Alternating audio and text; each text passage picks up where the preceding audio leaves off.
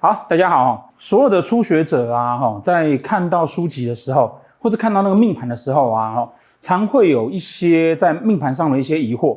那就像我们常说的啊，紫微斗数它因为是很近代的东西，而且它相对于八字或者是其他的呃华人术数最大的好处就是啊，它就是一个清楚的十二宫，标示着是看得懂的一些字意啊。比如说他讲感情就讲夫妻宫，自己的爸爸就用父母宫。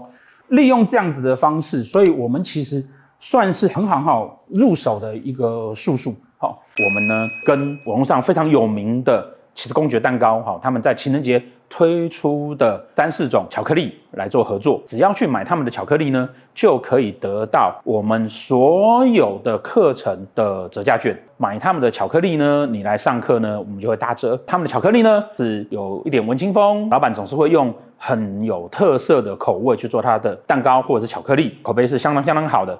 那更重要的是呢，这个老板呢也常常呢跟着我们一起去做公益，帮助偏乡的小孩。大家可以在需要送礼的时候呢，考虑一下起司公爵。那也希望大家可以好好过情人节。紫微斗数上面有很多东西啊，我们也容易望文生义，也容易给我们错误的这一种错觉。很多人，包含很多的书籍，他其实并不了解紫微斗数的起源，所以呢，他在写这些呃东西的时候，可能呃华人习惯他也是东抄西抄。他并不清楚说他背后这样设定的含义是什么，那当然很容易就会造成大家的一个错误的一个观感，或是一个光靠字面上去解释它。好，譬如说，呃，很多人在讲说，呃，武曲星坐命的做官禄宫的适合去做武职军啊、警啊、消防员呐，哈。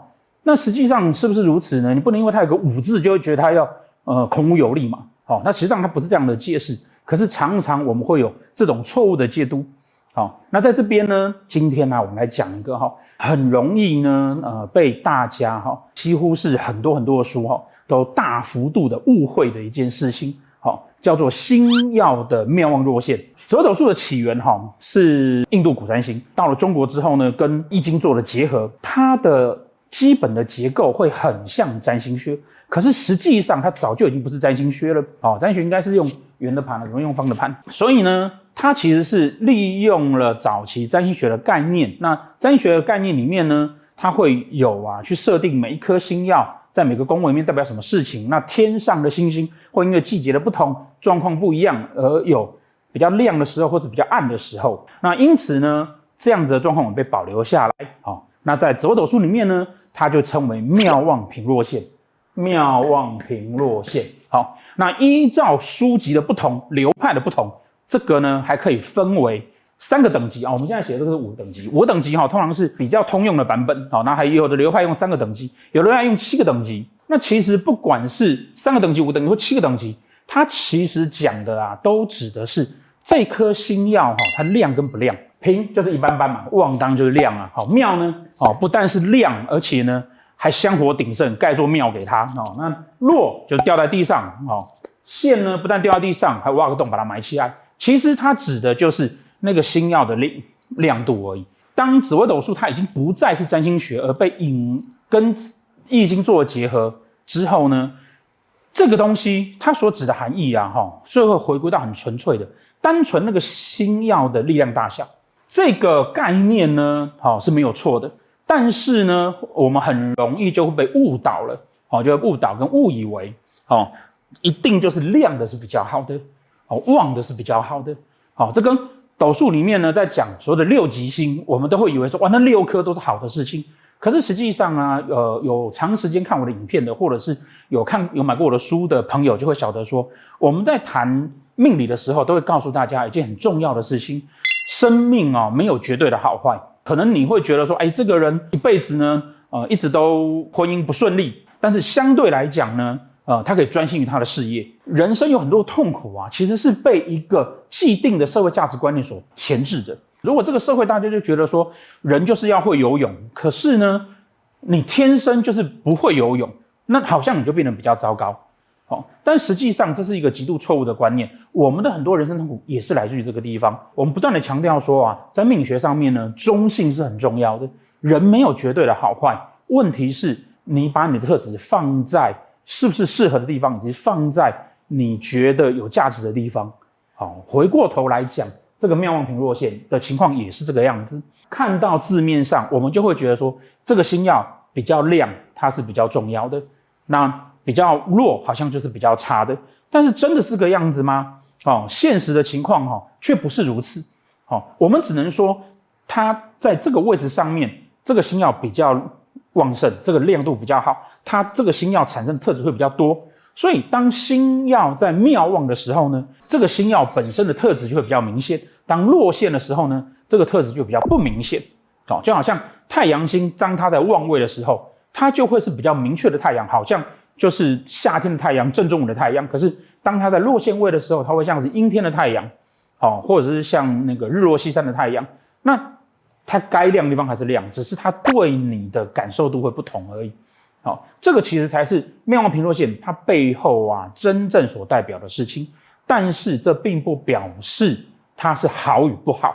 哦，它绝对不是用这个角度去论论断它的。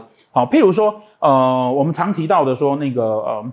命盘上面呢、啊，哈，如果说女生呢，呃，太阳星座命，哦，那可能那个古书他就告诉你说，哎呀，这个人呢、啊、会克夫啊、克子啊、克爸爸啊，哈，克任何东西。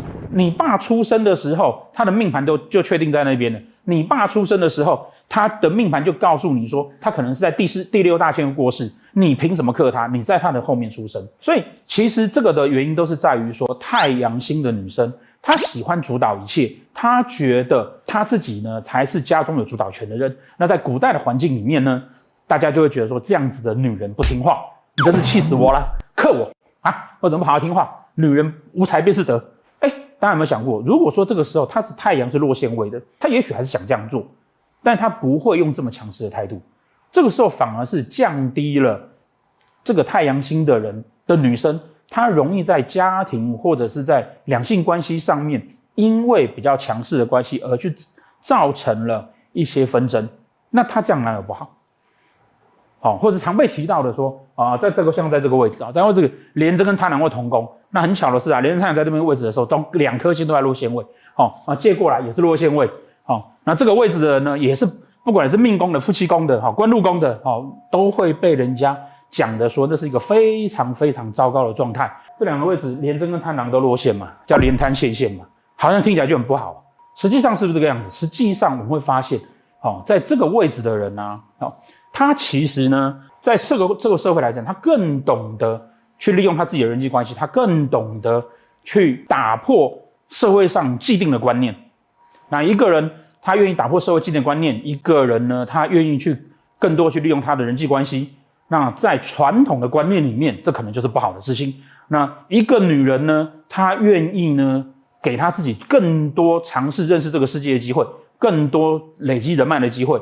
在古人的观念里面，这就是一个淫乱的女人，所以他就跟你讲说这是不好的事情。好，但是实际上，啊，实际上啊，要跟大家说的是啊，他根本是不能够这样子论断的。好，为什么呢？因为啊，每一颗星其实都有他需要拥有的事情，都有它。呃，在乎的事情，但绝对不会是那个庙旺落陷。好，譬如说天府星的重点，因为天府的库星，它的重点是要有禄存星。也就是说，实际上每一颗星耀都有它自己所需要拥有那些东西。比如紫微星，紫微星要三方四正会到六颗吉星，或者是紫微七煞放在一起，紫微会从它的化气为尊转化气为圈，不只是需要面子，而且懂得掌握权力的人，那就会比。单纯的紫微星哦，他呃只要寻求尊贵，那会好很多。我如果单纯只要寻求尊贵也没关系，我三方四正有六吉星，有人帮忙我也可以。所以每一颗星其实都有它所需要重视的事情。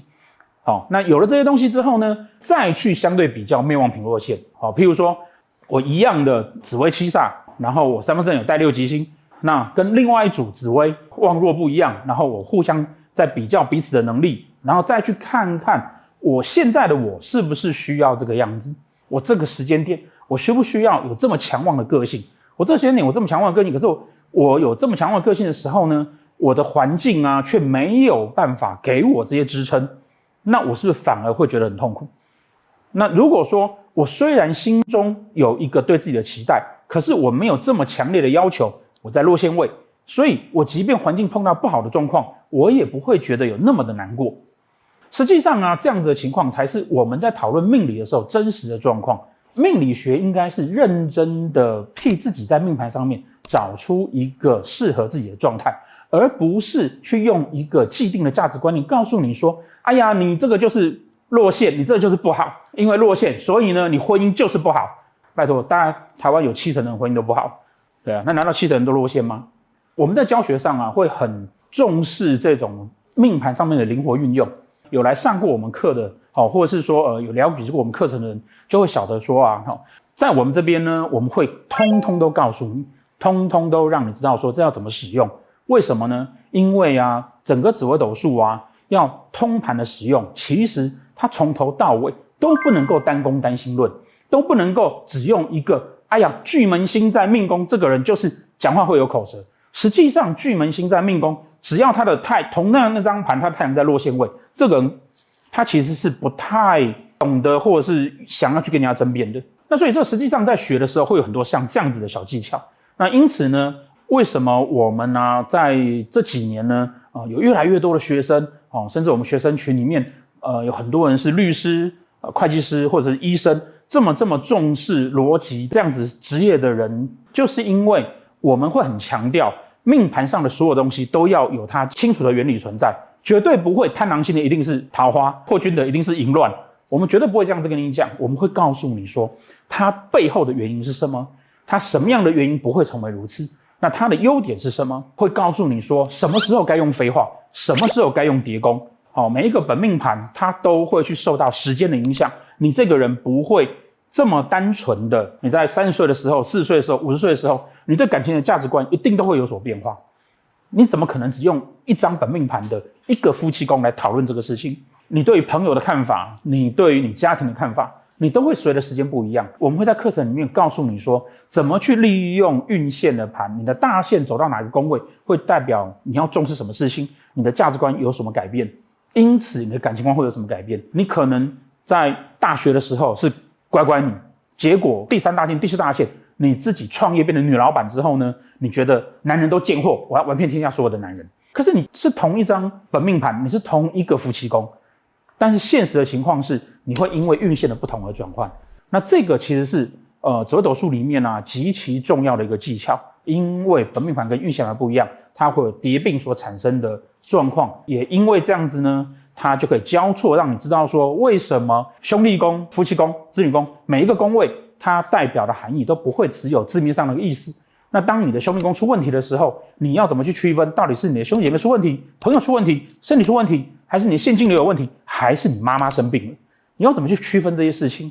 我们都会在课程里面啊，利用很科学跟逻辑的方式，来让你很清楚的知道，清楚的判断出来，而且清楚的把时间点抓出来，它都会有一套完整的逻辑礼物。回到这个命旺平落线，好。许多许多的书呢，都会告诉你说啊，哦，呃，落线就是不好的。但是现实的情况是啊，有的时候人其实那个心要弱一点，反而是一个好的事情。有的时候你比较弱一点，会降低了你那一种因为很强旺而去影响到你自己的人生跟人际关系的情况。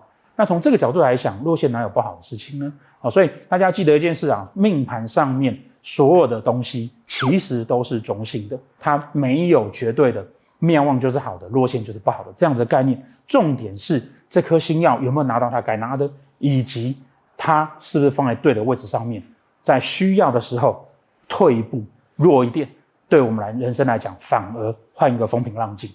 谢谢大家。